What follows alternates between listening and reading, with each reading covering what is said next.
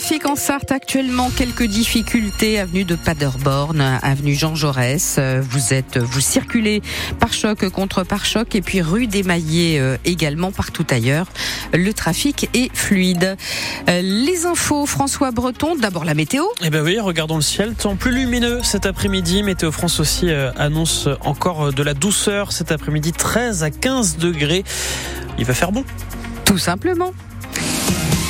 Les chiffres de la délinquance retrouvent leur niveau d'avant Covid dans la Sarthe. Ils sont en augmentation par rapport à l'an dernier. 28 000 crimes et délits ont été enregistrés dans notre département en 2023. Les cambriolages, les dégradations, les menaces sont de plus en plus nombreuses. Les violences physiques augmentent aussi fortement.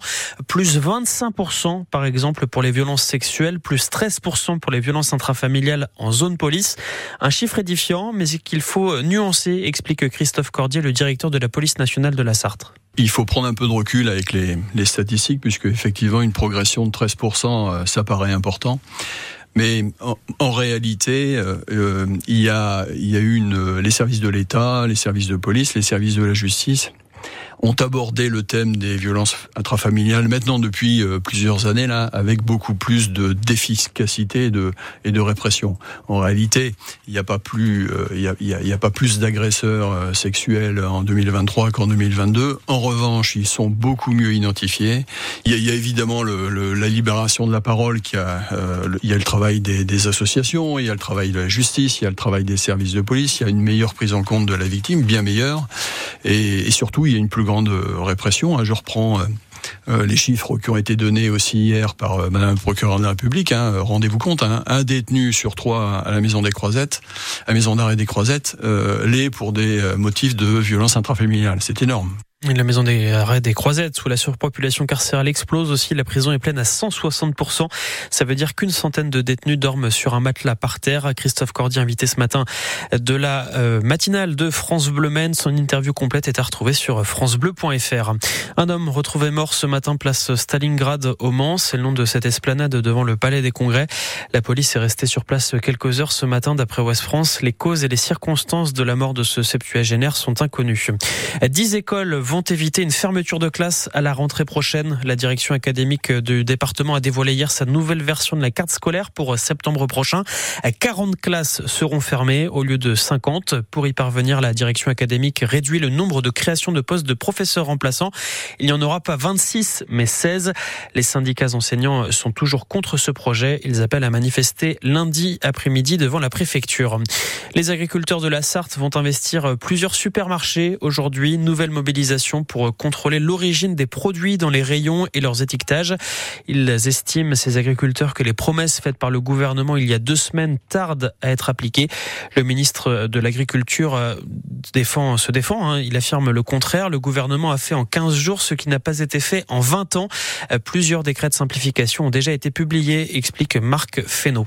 Alonne, ville romantique. C'est une info qui nous a, qui vous a fait bien rire mercredi. Eh oui, on vous en parlait euh, mercredi pour la Saint-Valentin. La ville figure dans le classement des villes idéales pour passer la fête des amoureux, euh, selon le magazine Ça m'intéresse. C'est même euh, la deuxième ville, c'est même une ville en deuxième position dans ce classement, devant quand même Saint-Malo, le Mont-Saint-Michel ou encore les châteaux de la Loire. Classement très surprenant donc qui vous a fait réagir en ligne sur les réseaux sociaux. Est-ce que c'est un canular, un article écrit même par l'intelligence artificielle? Jean-Michel Naga a retrouvé l'auteur de l'article et ce journaliste explique que ce classement n'était absolument pas objectif, Jean-Michel. Oui, c'était juste une liste très personnelle de ses villes préférées, les endroits où il est passé et qu'il a apprécié. J'ai eu, euh, comme dit, un coup de cœur pour, cette ville et euh, je continuerai de, de, le faire si possible euh, parce que c'est quand même une très belle ville ça reste une ville qui m'a qui m'a fortement marqué. Il n'y a pas que du négatif dans une ville, ou particulièrement à, à Alonne. Quoi. Kofi Sergène Guessant a passé deux jours à Alonne. C'était en novembre dernier. Beaucoup de choses l'ont marqué. Les bords de la Sarthe, bien sûr, l'arc-en-ciel peint sur le pont à l'entrée de la ville et des champs de fleurs. J'ai visité des champs de roses. J'ai visité euh, des endroits euh, un petit peu épiques. j'ai été chez un hôte qui m'a très bien accueilli et mon séjour s'est très bien passé. Un logement Airbnb, c'est pour cette raison qu'il parle dans son son article d'hébergement chaleureux, de gîte cosy, de maison d'hôte accueillante. Il a adoré et il reviendra. Ouais, si l'opportunité se présente, euh, je n'hésiterai pas. Honnêtement, je n'hésiterai pas, je, je reviendrai. Et vu la publicité pour la ville d'Alonne, la mairie serait bien inspirée de lui réserver le meilleur accueil. Jean-Michel Naga, c'est une info à retrouver sur francebleu.fr et votre application ici. Le début de la 20e journée de National ce soir, c'est du football. Le Mans FC accueille Orléans pour la 20e journée du championnat. Le Mans est 10e, Orléans 8e. La rencontre débute à 19h30 au stade Marie-Marvin. C'est le début de la Leaders Cup de basket ce soir. Oui, les huit meilleures équipes de la mi-saison se retrouvent à la mi-saison se retrouvent à Saint-Chamond près de Saint-Etienne pour ce tournoi sur trois jours. Le MSB en fait partie, mais ce sera difficile de soulever la coupe hein, puisque les Manceaux sont opposés dès le premier tour à Monaco, le grand favori de la compétition. Même si la dernière opposition entre les deux équipes en, championnat a failli tourner à l'avantage du MSB, se souvient Trevor Hudgins, l'arrière américain du, du MSB. I feel like, uh... On s'est bien battu chez eux. Il y a quelques semaines, nous avons perdu de très peu et c'était un bon match avec un bon plan de jeu. Nous avions une vraie chance de gagner cette rencontre, mais bon, on l'a perdu. Je pense que le match va se jouer en défense et ça peut être bon pour nous.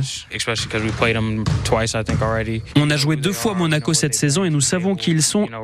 Nous allons faire de notre mieux et jouer avec une intensité maximale et jouer les uns pour les autres avec beaucoup d'efforts. On verra bien le résultat à la fin. MSB Monaco, c'est ce soir à partir de 18h30. Et puis avis aux fans de Johnny Hallyday, deux nouveaux titres inédits du taulier sont sortis cette nuit, deux titres qui devaient figurer sur l'album Flagrant Délit, le 14e album du record, son était sorti dans les années 70. Mais les bandes avaient été enregistrées sous le nom de Lee Hallyday et pas Johnny Hallyday. Voilà pourquoi on ne les découvre que maintenant. Le nom des deux titres reste. Et puis Waterloo, on écoute quelques notes, Ouais.